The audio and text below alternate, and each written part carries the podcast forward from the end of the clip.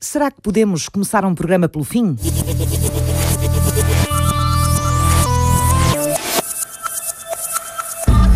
A saúde reprodutiva é o tal assunto que, não sendo essencial para a vida do indivíduo, é essencial para a vida da sociedade nunca é pensado. Eu às vezes no dia a dia olho à volta e imagino, por exemplo, pessoas com um excesso de peso grande e começo a pensar se aquele senhor soubesse que poderia estar a passar ao filho a probabilidade dele engordar também e de ser obeso, será que ele não teria mais cuidado antes de ser pai? Nós nunca pensamos se o que estamos a comer tem implicações para o nosso filho, não é?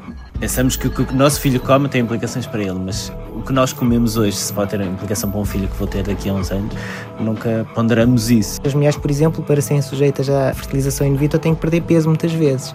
Já homens não. Cada vez mais se pensa que isso fica tudo, ou muitas dessas coisas ficam imprimidas nos genes e que um dia terão repercussões maiores ou menores, ainda não sabe quais e quando significativas na nossa descendência. Há 8 e 80 se olhar para as redes sociais. As pessoas muito magras, ou então muito musculadas, cheias de suplementos, cheias... e não há aquele cuidado normal. Eu sou normal e vou ser pai, quero ser normal, não quero andar a tomar suplementos, não quero andar a ser musculado, não quero andar com hormonas, não quero andar. Eu quero ser normal e ter o meu filho normalmente. Eu percebo e estou completamente solidário com a angústia de um casal que não consegue ter filhos, mas sempre me assustou um bocado escolher aleatoriamente um espermatozoide sem se pensar que implicação vai ter naquela criança que vai nascer. Agora olha-se um bocadinho mais para esta área da reprodução porque movimenta muito dinheiro. Ah, sim, sim. Fala-se das doenças vasculares, neurodegenerativas, fala-se muito. E depois há aqui uma questão importante que é só associada à continuidade da espécie. Para nascer um indivíduo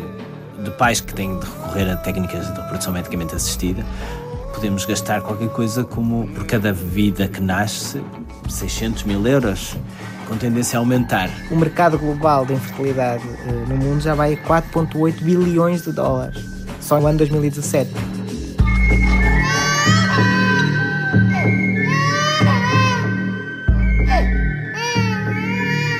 Dois cidadãos, dois cientistas, dois olhares sobre a infertilidade masculina. Pedro Oliveira. Eu sempre gostei e cada vez me fascina mais a complexidade do funcionamento de uma célula. Como é que as coisas são tão complexas e continuam a funcionar? Parece que há ali tantos pontos que podem funcionar mal e, e a vida continua.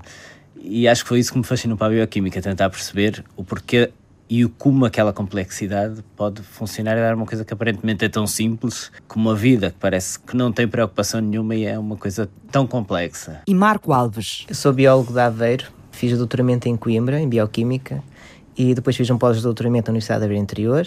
A funilei na Bioquímica um bocado por um, acaso. O Pedro foi meu orientador de estágio. E depois é assim, quando nós temos boas experiências profissionais, nós voltamos a casa. A casa do Instituto de Ciências Biomédicas Abel Salazar, no Porto. E eu, entretanto, tive a sorte de ser contratado também para trabalhar no I3S. Nós trabalhamos sobretudo na área da saúde. Trabalhávamos em biovalves, imagine-se, e depois eu fui fazer doutoramento em cardiologia e encontrámos na reprodução 10 anos mais tarde, quase. Bivalves, Marco? Ai, na altura era a estudar o efeito de poluentes ambientais no desenvolvimento da concha. Eu também trabalhava na área dos bivalves, numa área mais fundamental, que era tentar perceber os tais mecanismos que faziam aquela célula depositar o cálcio. Como é que dos bivalves se chega à reprodução humana? Eu não vejo a bioquímica e a química e a biologia como uma coisa estanque.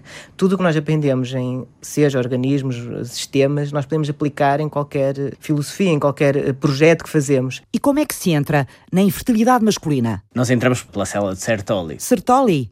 Célula de Sertoli? Na parte humana e mais especificamente na parte masculina, no que diz respeito à fertilidade, há muito trabalho feito com espermatozoides, porque são de facto as células finais e as células que mais têm relevância para a função reprodutiva. E nós começamos a olhar para o ambiente testicular e para o, o, testículo e pensar, se não quisermos ir por este caminho, para onde é que podemos ir? E olhamos para umas células que têm uma função, digamos, de babysitter das células que vão dar origem aos espermatozoides. Não têm importância nenhuma final, não servem para fertilizar, mas se elas não existissem, os espermatozoides nunca se formavam. Babysitters? O que é que estas amas dos bebés espermatozoides fazem, Pedro? Elas como que abraçam as células que depois vão dar espermatozoides e acompanham-nas até elas serem espermatozoides. Alimentam-nas, protegem-nas, seguram-nas, abraçam-nas até elas os espermatozoides estarem formados. As células, as que dão origem aos espermatozoides, são iguais a todas as outras e depois começam-se a diferenciar até chegarem ao formato e à função do espermatozoide. E estas células Sertoli são as que as acompanham nesse, nesse trajeto. E resolvemos aplicar o nosso conhecimento, o nosso background a estas células. O que é que acontece se as células Sertoli cometerem erros no berço dos espermatozoides? Se estas babás começarem a funcionar mal? Foi o ponto de partida do Pedro Oliveira e do Marco Alves para um novo caminho de investigação. Mas há o andamento da ciência e há o andamento da vida. Habitualmente as pessoas primeiro vão ao centro de saúde, à médica de família. O diagnóstico é tardio. Tardio. Marta Casal, secretária da Associação Portuguesa de Fertilidade. A idade passa. O diagnóstico de fertilidade vem tarde. Vem tarde. A infertilidade afeta 50 a 80 milhões de pessoas em idade reprodutiva no mundo. Muitas das vezes as pessoas eh, recorrem tardiamente. Acham que não têm problema nenhum e não, não o querem assumir e não querem partir para essa questão de que têm que recorrer à ajuda especializada. Outras vezes vão tentando, até conseguir, porque às vezes pode ser uma questão de stress. Depois, efetivamente, há ali um encaminhamento por parte do centro de saúde para um hospital, de forma a que se possa avaliar qual é o problema, se é da mulher, se é do homem, se é dos dois. Depois há a questão de que o diagnóstico demora. Demora. Faltam estatísticas em Portugal, mas nos países ocidentais a infertilidade afeta um em cada sete casais, 14% da população. Há vários exames que têm que ser feitos antes de fazer qualquer tipo de tratamento até se chegar a um diagnóstico. O tempo passa, o tempo passa. A infertilidade é definida pela ausência de gravidez depois de um ano de relações sexuais regulares e sem uso de contracepção. Depois de determinada a causa, há um tratamento que é indicado. Muitas das vezes esse tratamento está sujeito a listas de espera. Listas de espera as mulheres e os homens casam mais tarde. A infertilidade, a tendência é aumentar e tem vindo a aumentar, infelizmente. Há encaminhamento do público para o privado, mas as coisas também demoram o seu tempo e, como tudo, existe tempo. E tempo é uma coisa que não tem. Não tem. Repare que, que a identidade masculina é muito marcada pela ideia tu, homem, tens problemas, tens que resolvê-los sozinho. Duarte Vilar, sociólogo. Tens que resolvê-los, tens que, tens que ultrapassá-los. Portanto, a questão do pedir ajuda faz, faz menos parte da construção da nossa identidade como rapazes e como homens do que, por exemplo, as mulheres. Diretor executivo da Associação para o Planeamento Familiar. As mulheres a questão do pedir ajuda, a questão de serem apoiadas, de serem seguidas medicamente, faz muito mais parte da sua educação e da sua construção eh, de identidade de género, não é? Dos seus papéis de género, do que a identidade Sim. masculina. E, portanto, Sim. nós estamos perante uma identidade já de si que tem alguns problemas em pedir ajuda. Se nós não construímos ofertas em saúde para esta identidade masculina, eu penso que estamos a pôr eh, os homens um pouco de parte. O planeamento familiar em Portugal tem 50 anos. O que é que mudou em meio século? Havia muita questão, por exemplo, das pessoas que não usavam contracepção. E essa questão hoje eh, é uma questão já muito eh, é importante, mas os números o que dizem é que 95% das mulheres que precisam de usar contracepção utilizam contracepção. Há questões que são basicamente as mesmas. O que é que não mudou? O envolvimento dos homens eh, no planeamento familiar há imensa coisa por fazer. Quando fala de envolvimento dos homens, está a falar de quê em concreto? Em primeiro lugar, estou a falar do uso da contracepção. Eu acredito que a maior parte dos homens está atenta a que, se tiver relações sexuais sem proteção, pode haver uma gravidez indesejada ou até mesmo, portanto, um contágio de uma, de uma infecção sexualmente transmissível. Existe esta cultura na parte da cultura masculina. Mas depois acredito também que os homens acabam por, uh, no momento, se demitirem muito, e nomeadamente em situações de risco, não é? em agirem ao contrário do que deviam agir e acreditarem que eventualmente as coisas não vão acontecer. Por outro lado, estou a falar de, em termos comparativos com outros países, o uso de contraceptivos masculinos ou de formas de contracepção masculinas. Neste momento, em termos de contracepção moderna, são, são essencialmente duas: o uso do preservativo e a vasectomia. E nós, em termos do uso do preservativo, eu penso que houve progressos. O mesmo não se passa em relação à vasectomia. É usada por uma minoria muito, muito pequena, não chega a 1%, não chega a 1% É um método mais invasivo também, provavelmente que provoca mais receios, mais preocupações. Exatamente, exatamente. Mas o, o, que vemos também, e aí em termos comparativos com outros E deve países, haver alguns mitos também à volta da vasectomia, não? Ah, há muitos mitos, há muitos mitos em relação à, à, à vasectomia. Mas quando nós comparamos com outros países, e nomeadamente países como, por exemplo, Espanha ou, ou por exemplo, o Brasil, isto para estarmos, para estarmos a falar de, de países uh, que são culturalmente próximos de nós. Uh, nós vemos que a vasectomia é bastante mais realizada nesses países do que no nosso país, em que praticamente não é realizada. Por que é que o planeamento familiar teve sempre um enfoque muito maior nas mulheres do que nos homens? Havia cerca de 200 mulheres em cada 100 mil que morriam por razões ligadas à gravidez e ao parto. Muitas delas ligadas ao aborto clandestino também. Estávamos a falar de um problema de saúde pública bastante grave.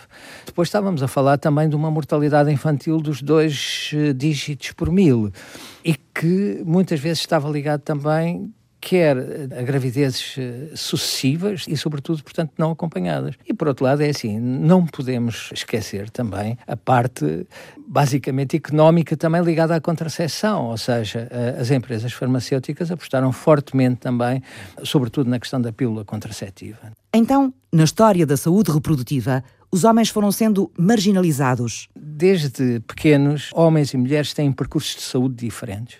As mulheres acabam sempre por ser seguidas de uma forma regular mais cedo quando entram, por exemplo, na puberdade, quando vão à ginecologista, quando vão à médica logo nas transformações pubertárias, enquanto que o mesmo não se passa nos rapazes. E isso continua um bocadinho depois ao longo da vida, ou seja, as representações dos homens sobre a saúde e as representações das mulheres e as necessidades dos homens em saúde e as necessidades das mulheres em saúde são diferentes. As questões de género muitas vezes são uh, esquecidas e são esquecidas muitas vezes em desfavor dos homens. E na ciência, na investigação em saúde reprodutiva, os homens também foram deixados para segundo plano? O grande problema eh, não é um problema, mas é mais uma, uma adversidade. Trabalhar em reprodução e em fertilidade humana, sobretudo na masculina, e eu digo sobretudo na masculina porque quando nós trabalhamos com doentes, temos sempre em vista descobrir algo para os tratar.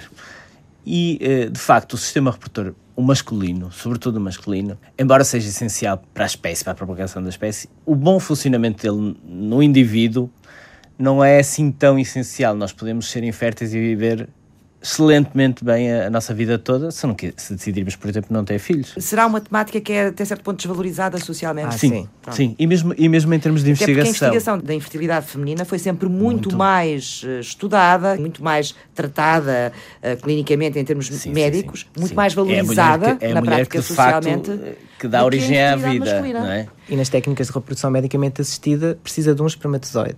Não é? Basta na um... teoria, basta um espermatozoide bom, bom. e está. Agora, obviamente que isso tem implicações. Enquanto que o mecanismo o feminino produz... é mais complexo a esse Exato. nível, e não é? o homem produz milhões por dia, não é? Se Exato. tiver um bom... Um é tópico agora, finalmente, que está muito uh, na voga agora na reprodução é efetivamente, será aquele espermatozoide o melhor? Que carga genética é que estamos a passar aos nossos filhos? Estamos a abusar das técnicas de reprodução medicamente assistida no sentido em que indiscriminadamente usamos um espermatozoide Sim. sem Sim. qualidade? Já não é o mecanismo da reprodução, já não é o objetivo da reprodução, é da qualidade da reprodução, Exatamente. não é? Será que é importante ou não que o indivíduo tenha uma boa fertilidade? Os investigadores Pedro Oliveira e Marco Alves remam contra a maré procurando as causas da infertilidade masculina. Socialmente era sempre a culpa da mulher, há uns anos atrás, não é? O homem nunca era infértil. São questões culturais que acabam depois por influenciar Sim. também o lado da ciência, o lado Ou da pelo menos o estado, o estado de desenvolvimento Exato. desta área. Quando surgiu esta nova questão que eu acho que foi o grande impulsionador, que é será que nós estamos a transmitir informação que não está propriamente traduzida nos genes, mas está lá escrita de outra forma através do espermatozoide para as gerações seguintes? Será que isso pode estar a comprometer gerações futuras? Essa questão surge muito fundada no desenvolvimento da genética, não é? Sim, e surge quando as questões que havia na, na área da genética quais eram as mutações nos genes, quais eram as, as, implicações dessas mutações que foram sendo todas elucidadas, surgiu também a necessidade de fazer questões novas e apareceram estes novos intermediários Sim. e estes novos alterações que não são genéticas, mas são epigenéticas, ou seja, são à volta dos genes, que levaram a que então se olhasse para o espermatozoide e para a carga genética que o espermatozoide tem de outra maneira. De outra maneira. O impacto dos fatores ambientais na qualidade do património genético devolveu à ciência o interesse pela reprodução masculina e os mecanismos dela. O Pedro e o Marco desbravaram um caminho. É muito importante perceber como é que estes novos hábitos alimentares e comportamentais vão ter um impacto na própria pessoa. Mas parece que às vezes as pessoas esquecem eh, o amor próprio, não é? E, portanto, não têm cuidado com a alimentação nem consigo. Talvez tenham por causa dos filhos. Decidimos ir para a área do metabolismo celular, ou seja, o que nos veio como tema foi porque que os indivíduos de sexo masculino que estão com outros problemas de saúde, nomeadamente problemas de ordem metabólica, patologias como o diabetes, porque é que eles terão problemas de fertilidade? Quem sofre de diabetes vai ter forçosamente problemas de fertilidade? Com o desenvolvimento do tempo, por um motivo ou outro, eh, vai ter. Vai ter. Seja diminuição da qualidade espermática, seja ejaculação retrógrada, seja diminuição da líbido, um problema ele vai ter. E outra característica que na altura, quando começámos a pensar esses projetos, nos saltava à vista é que, à medida que as taxas de fertilidade diminuem, estão a aumentar as taxas das doenças metabólicas. Há mais indivíduos com diabetes, há mais indivíduos obesos e, portanto, e ao mesmo tempo nós temos as taxas de natalidade a diminuir. Bem, poder-se-ia dizer que seria uma coincidência, mas eu não acredito muito em coincidências e, portanto, começámos a apostar mais nessa área. Foram à procura das, de encontrar ligações, ligações. entre Sim, esses fatores todos. Exatamente. Primeiro, caracterizar a célula e dizer assim: bem, se ela precisa de açúcares para viver ou não e porquê. E depois pensar, qualquer doença que altere o nível de açúcares ou a regulação desses açúcares, o homem vai ter problemas uh, na fertilidade. Há uma questão também que na altura me chamava a atenção. Falava-se muito da diminuição das taxas de natalidade Passado dois ou três dias falava-se do dia da diabetes e do número de indivíduos obesos. Passado quatro ou cinco dias o dia de, da obesidade. Depois a necessidade de, de, exercício físico. E eu começava a pensar, então, mas será que isto não está e, é, tudo E é observando isso na, no dia a dia, no das dia -dia. notícias, da, da informação. Eu sou um, um, cientista um bocado diferente, a maior parte. então, porquê? Porque não, não vivo obcecado com artigos e a ler artigos. Vivo mais obcecado com o dia a dia. Com a realidade, é? Com a realidade. É mais ligado à realidade. Sim. É aí que vai buscar a sua inspiração para é, fazer ciência. Exato exato, que vou pensando, vou pensando no dia a dia e pensar, mas porquê é que isto acontece? E isso chama-me a atenção porque eu vejo indivíduos a beber eh, bebidas energéticas, outros a tomar suplementos, e começo a pensar, e qual será a consequência que aquilo vai ter no espermatozoide, na fertilidade dele? E qual será a consequência para os filhos? Um casal, quando se confronta com o problema de infertilidade, há sempre aquele efeito de, de o que é que fizemos de errado para isto nos acontecer. A psicóloga Filipa Santos confronta-se com a pergunta há seis anos desde que o trabalho dela assentou na clínica de procriação assistida. Há fases que são sempre fases tipicamente em que os pacientes estão com maior instabilidade emocional, nomeadamente quando fazem um tratamento e depois têm aquele tempo de espera de, de pelo teste de gravidez, ou quando fazem um tratamento e, e o tratamento não corre bem e eles sentem necessidade de apoio. É aí que Filipa Santos entra para ajudar a ultrapassar inseguranças e angústias. Mas a psicóloga abre também a porta do consultório para avaliar os dadores, Cláudia Aguiar Rodrigues. O primeiro contacto passa por uma conversa que tem sido útil para fazer um balanço de atitudes. Cada vez mais temos pessoas que nos chegam à clínica e que sabem o que é isto de ir doar um óvulo ou de ir doar uh, sêmen.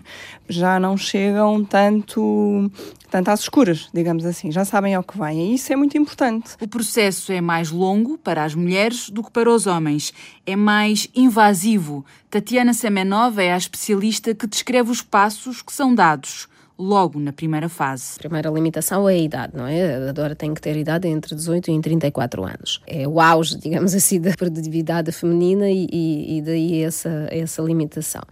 Depois a pessoa marca consulta connosco, tem a primeira consulta com o médico, em que avaliamos uh, historial clínico, fazemos a avaliação da história pessoal, da história familiar, presença ou não uh, doenças que possam impedir ser doadora, fazemos a avaliação médica, ecografia, análises, são, são várias análises que são pedidas, análises gerais, análises das doenças infecciosas, análises a nível genético, depois todas elas passam, lá está, para a avaliação uh, com a doutora Filipe, a avaliação psicológica, que também há muitas dúvidas a, a esse nível. Uma avaliação que tem como objetivo confirmar o ato de dar ao outro. É importante que a pessoa, quem vem doar, esteja consciente do que está a fazer e, portanto, saiba, sabe perfeitamente que não está a doar um filho, não é? Claro. Um óvulo não é um filho, portanto, para existir um, um, uma criança, há uma série de, outros, de outras etapas ao longo do caminho que têm que, têm que ocorrer com envolvimento de outras partes, obviamente,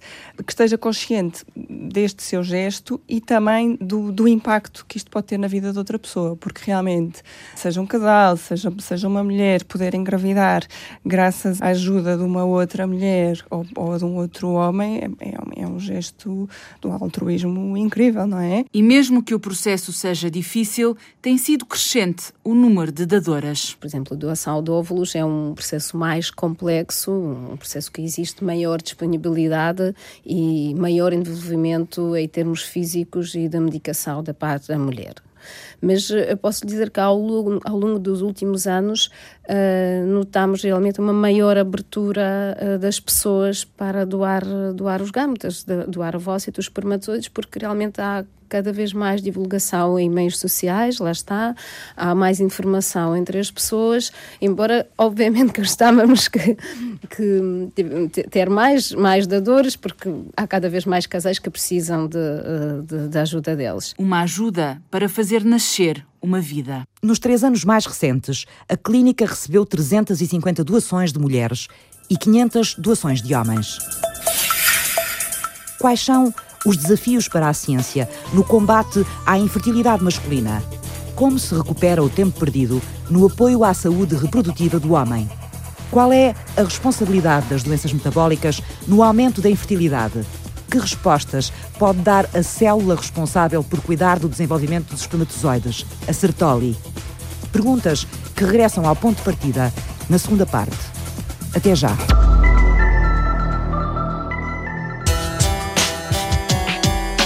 Neste momento, o conhecimento só tem alguma validade se for aplicado. Pedro Oliveira e Marco Alves decidiram aplicá-lo. Pedro é especialista nas reações químicas das células. Marco é perito em metabolismo, no impacto dos fatores ambientais sobre o funcionamento das células. Cruzaram conhecimentos, uniram vontades e partiram à descoberta de tratamento para a infertilidade nos homens.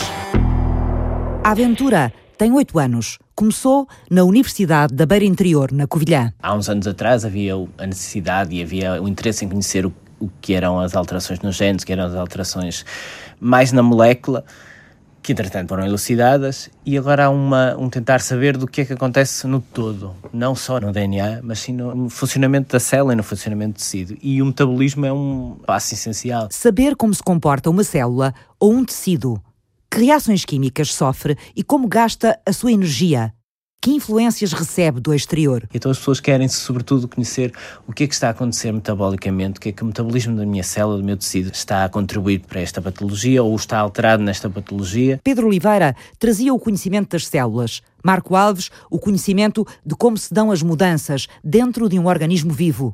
Já tinha estudado o impacto da poluição na formação das conchas dos bivalves já tinha procurado estratégias para conservar corações para transplante. Girinos, imagino já fiz metabolismo de girinos. Mas, Qual era exemplo, o objetivo? Era mesmo só perceber como é que. Como é que alguns tóxicos influenciavam o desenvolvimento dos girinos, o metabolismo dos girinos que os permite crescer. Desta vez, os dois investigadores concentraram-se numa célula essencial à vida dos espermatozoides. Ela já existe há muitos, muitos anos. Ela chama-se Sertoli porque houve um senhor, uh, fim do século XIX, uh, início do século XX, que, que a descreveu pela primeira vez, chamava-se Sertoli e já descreveu até com bastante pormenor. Estas células de grandes dimensões que vivem no interior dos testículos receberam o nome do fisiologista italiano que as identificou há mais de uma centena de anos olhando microscopicamente, ela tem a tal característica de, de, abraçar as outras células que dão origem aos espermatozoides. Parece que está a, a, a digerir, se nós comparássemos com as células do, do, sistema imunológico que tentam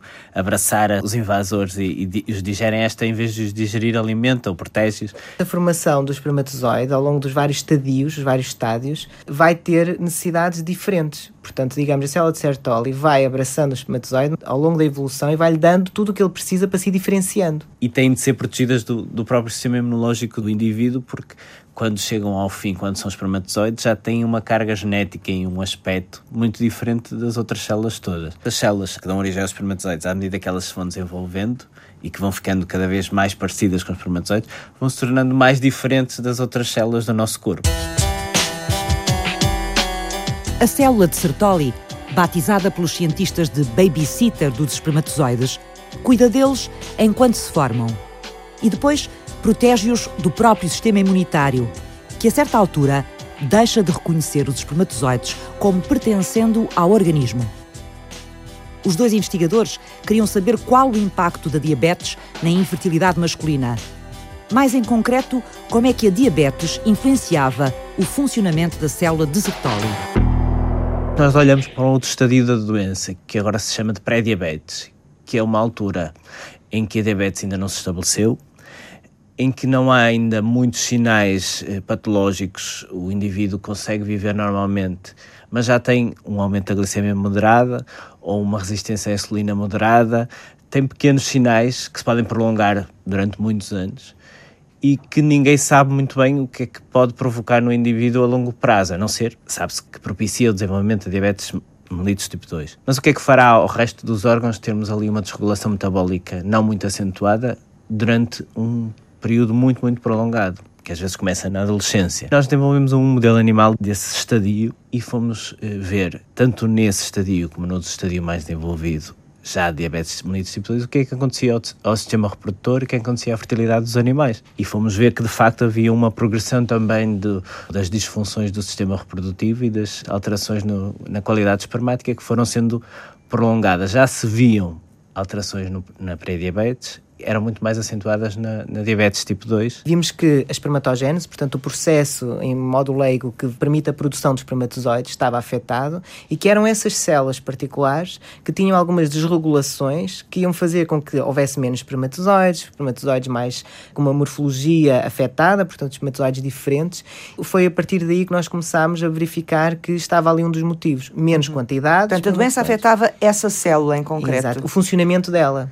O que ela faz é como o Pedro disse, o babysitter de, de, do espermatozoide, não é? E portanto ela estava a fazer mal a sua função. Estava a deixá-lo sem comer, estava a deixá-lo sem energia, estava a deixá-lo com mais morte, com alguma morte celular. Começava por aí a pré-diabetes, diminuindo a quantidade, a qualidade, menos espermatozoides, com mais deficiências, e depois na diabetes tipo 2, já de uma maneira mais uh, ostensiva, já era completamente uma desregulação enorme. Os resultados foram confirmados em biópsias testiculares de indivíduos diabéticos, tornando as certezas dos dois investigadores mais robustas. Tinham comprovado que a diabetes afetava a fertilidade masculina. Já no Instituto de Ciências Biomédicas Abel Salazar, a equipa dá o passo seguinte: estudar o efeito da obesidade sobre a fertilidade masculina. Começámos por ver como é que a desregulação hormonal do apetite, digamos, tem fome, há ali umas hormonas que se alteram, como é que essas hormonas podem ou não influenciar a produção de espermatozoides e o sistema reprodutor masculino. Depois daí surgiu uma molécula particular que de facto se mostrou ser importante para o funcionamento do próprio espermatozoide. E, portanto, começámos, a partir da obesidade e dos estudos hormonais, a tirar informações do funcionamento e da produção de espermatozoides. É nesta molécula, central no bom desempenho dos espermatozoides, que os dois cientistas concentram agora atenções. Uma descoberta que pode dar origem a um novo tratamento para a infertilidade masculina, ainda no segredo do laboratório.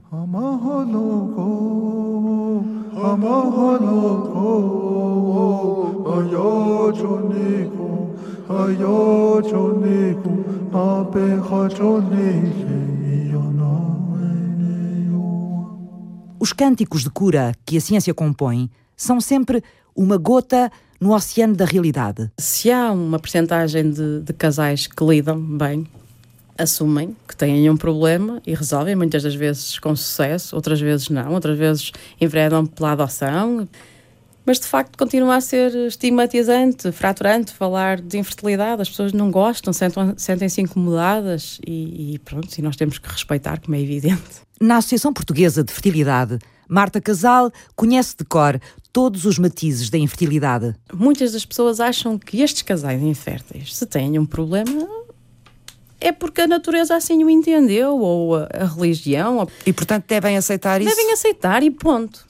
Infelizmente, estas pessoas acham que a obrigação de adotar é exclusiva dos casais inférteis, o que está errado, porque se calhar toda a gente que possa ou que reúna condições para isso deveria adotar.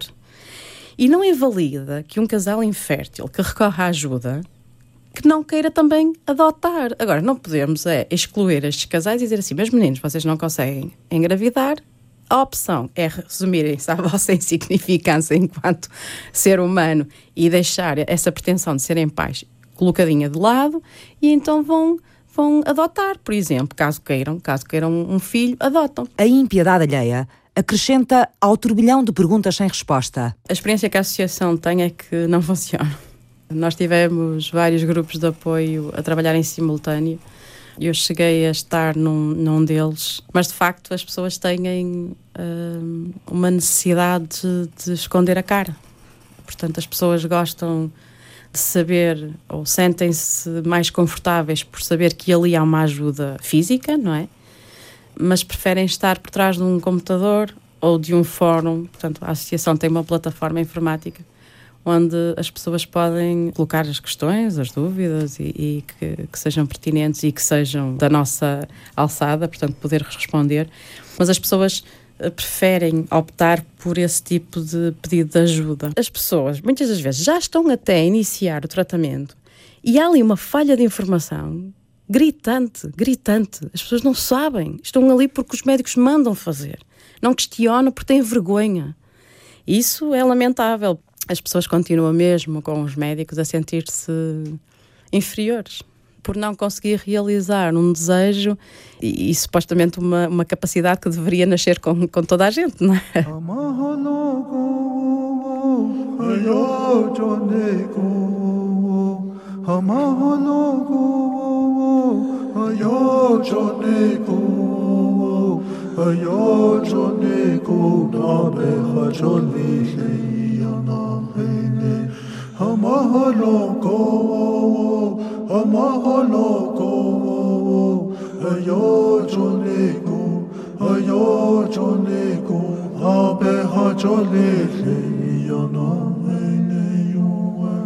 É um caminho que pode levar a uma montanha russa de emoções. As expectativas de quando é que se começa o tratamento, depois começando o tratamento, aquela vivência que tendencialmente os casais estão muito focados no processo em si, portanto vivem muito intensamente essa fase em que estão em tratamento, as vindas à clínica, o contacto com os diferentes profissionais, as dúvidas que eles têm, isto acaba por ser tudo sempre muito intenso.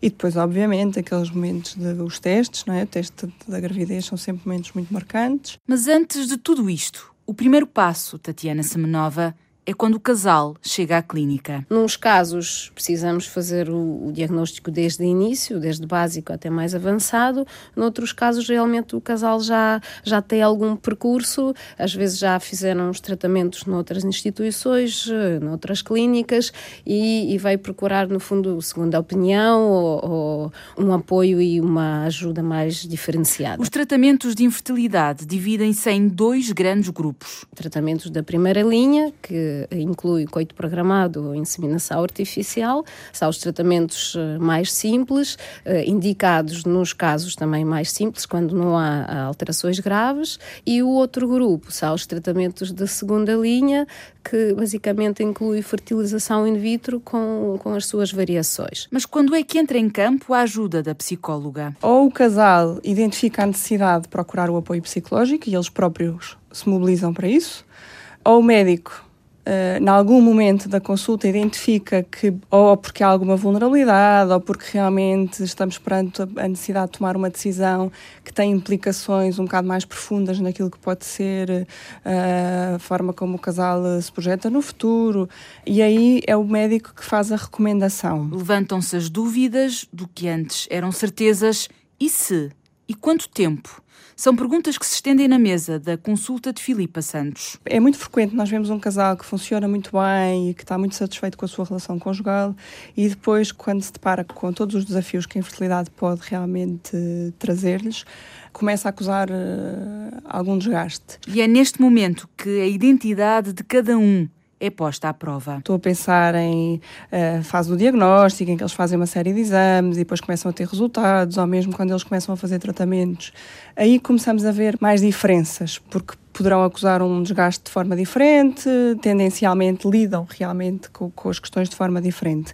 Muito nesta base, as senhoras sempre com mais tendência a expressarem aquilo que estão a sentir e os senhores com mais tendência em interiorizar e também em protegê-las. Nesta dança de sentimentos, a realidade de preços e os compromissos sobrepõem-se. O tratamento que é mais conhecido, provavelmente, é, é o FIV, fertilização in vitro, ronda uns, uns 5 mil euros. A clínica apostou recentemente numa seleção mais eficaz no que toca à infertilidade masculina. Funciona assim: existem umas moléculas na célula, no espermatozoide, na sua membrana, que no caso dos espermatozoides não saudáveis, chamados não saudáveis, estão ligados a uma outra proteína, que é a anexina, e quando passa nos campos magnéticos, nas colunas magnéticos, esses espermatozoides não saudáveis ficam retidos. A evolução da tecnologia tem garantido taxas de sucesso? Com o envolvimento das novas tecnologias, estão cada vez melhores e nós nós podemos, de forma genérica, falar de, no caso de fertilização in vitro, estamos a falar em cerca de uh, 40 a 45% de probabilidade de sucesso num ciclo e os tratamentos com, com ovócitos doados são os tratamentos que, que têm taxas de sucesso ainda superiores, bastante superiores, estamos a falar em cerca de 60% de taxas de sucesso. Eles contactam a associação via e-mail, portanto uma parte escrita, muitas das vezes anonimamente. A Associação Portuguesa de Fertilidade sente as dificuldades específicas dos homens em pedir ajuda. É de facto um estigma falar de infertilidade uh, para os homens os homens têm sempre associado à infertilidade a disfunção sexual e, e, de facto uma coisa não tem nada a ver com a outra. Tanta virilidade. Exatamente. Habitualmente as mulheres é que tomam a iniciativa de procurar ajuda e muitas das vezes vêm-se com um problema porque o parceiro uh, dificilmente aceitam fazer o, o, espermograma, que é daqueles exames triviais num tratamento, e ainda que não hajam problemas, é requisitado, porque portanto, há todo um conjunto de exames auxiliares uh, e físico, o exame físico, que são obrigatórios fazer antes de qualquer tratamento. Quando se trata de infertilidade masculina e havendo recursos financeiros para tal, preferem recorrer ao privado, porque não estarão tão expostos à sociedade. Mas os centros uh, públicos não garantem também essa privacidade. Penso que é, penso e, e, e senti-o na pele, são sítios distintos. As clínicas privadas uh, conseguem ter mais sensibilidade para tratar destas questões, enquanto que no público nós passamos por várias triagens, quer dizer, onde estão pessoas que não, não sofrem de infertilidade. Nós passamos, enquanto mulheres, passamos para fazer uma ecografia, estamos juntas a mulheres grávidas não se trata com tanta delicadeza como era suposto. Não, não é que as pessoas que passam pela infertilidade tenham que ter um tratamento especial. Mas, mas de facto. sentem-se fragilizadas? Sim, completamente. Completamente. Marta Casal passou por 12 tratamentos de fertilidade e uma gravidez que não viu o seu termo. Eu andei 10 anos da minha vida a lutar para ser mãe. O entrave era tentar e tentar. Só que o tentar para mim e, invalidava que eu gastasse muito dinheiro e que pusesse outros projetos da minha vida de parte. Até que houve uma altura em que eu, por simplesmente, uh, desisti dos tratamentos e aceitei. O que é, é difícil nós aceitarmos o não conseguir. Pronto, deixar-nos algumas reservas, não é? Porque eu não tentei por, por falta de dinheiro, por falta de recursos. Portanto, isso é triste deixa-nos uma lacuna, deixa-nos um vazio. Obviamente que o planeamento familiar em Portugal teve uma fortíssima carga de ligação à saúde da mulher, à saúde materna e à saúde materno-infantil. Duarte Vilar é o diretor executivo da Associação para o Planeamento Familiar. Portanto, ao longo destes 50 anos, eu penso que nas políticas de planeamento familiar e que tiveram um êxito espantoso em, em Portugal, que nos torna, por exemplo, o segundo país do mundo em utilização de contraceptivos, a seguir à Noruega, há uma falha tremenda no que diz respeito à promoção do, do envolvimento dos homens no planeamento familiar. Quer dizer que, quando se diz que uh, provavelmente a população masculina está um bocadinho mais afastada destas questões, também não se pode propriamente responsabilizar a população masculina. Ela nunca foi envolvida, quer politicamente, quer também em, em termos de respostas da ciência para os homens nesta matéria, não é? Exatamente. Eu acho que há aqui um conceito fundamental que é o conceito de saúde da mulher. E este conceito é um conceito conceito extremamente importante, mas devia haver também a saúde do homem. Pedro Oliveira e Marco Alves moldam a ciência nessa direção. Encontrar respostas e tratamentos para a infertilidade dos homens. Em que ponto estarão nesta altura? Nós andamos à procura de um regulador central que faça a incorporação dos sinais exteriores, tanto alimentares como hormonais, como ambientais, que traduz esses sinais no funcionamento metabólico das células. No nosso caso, nas células do, do aparelho reprodutor masculino, as células Sertoli, os espermatozoides. Descobrimos uma molécula que consegue pôr um espermatozoide a mexer ou parado. Portanto, nós conseguimos uh, descobrir que há uma maneira de pôr um espermatozoide a trabalhar. Sem o matar. Sem o matar. Sem danificar o DNA, a informação genética, e sem alterar nenhuma característica morfológica ou fisiológica do espermatozoide, nós conseguimos pará-lo e pô-lo a mexer. Agora temos que patentear essa molécula, essa tecnologia, e só depois poderemos falar sobre a descoberta Sim. mais. É uma molécula que tem, que existe no seu corpo, e que nós estamos a aprender a modulá-la, a mexer-lhe. A grande maioria dos, dos homens que são inférteis tem o que se chama infertilidade idiopática, que são alterações que não se conseguem explicar na qualidade espermática, ou que não se sabe qual a, qual o, a razão que lhes deu origem, que se chama infertilidade idiopática. Aparentemente os homens serão normais, mas têm problemas de fertilidade.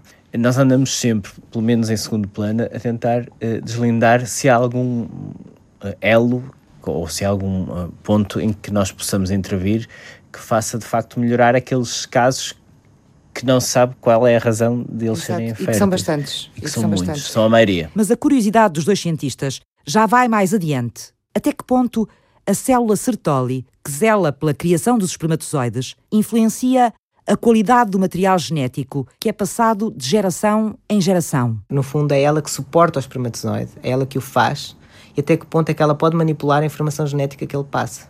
É uma coisa que nos está um bocado como um ponto de interrogação. Fizeram este programa Pedro Oliveira.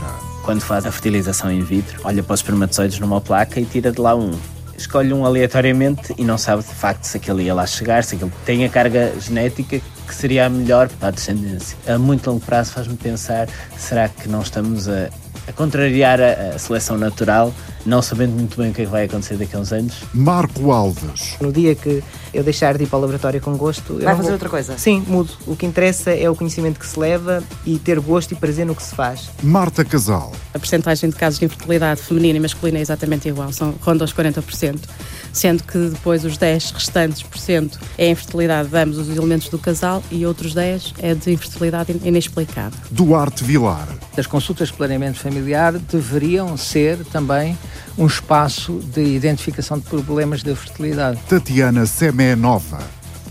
Filipa Santos. A maioria dos casais que nos procura na consulta de psicologia são casais que deixam sempre comigo um, um bocadinho deles, o poder estar ao lado deles, seja quando é um resultado positivo, que é uma coisa que é muito bom, não é?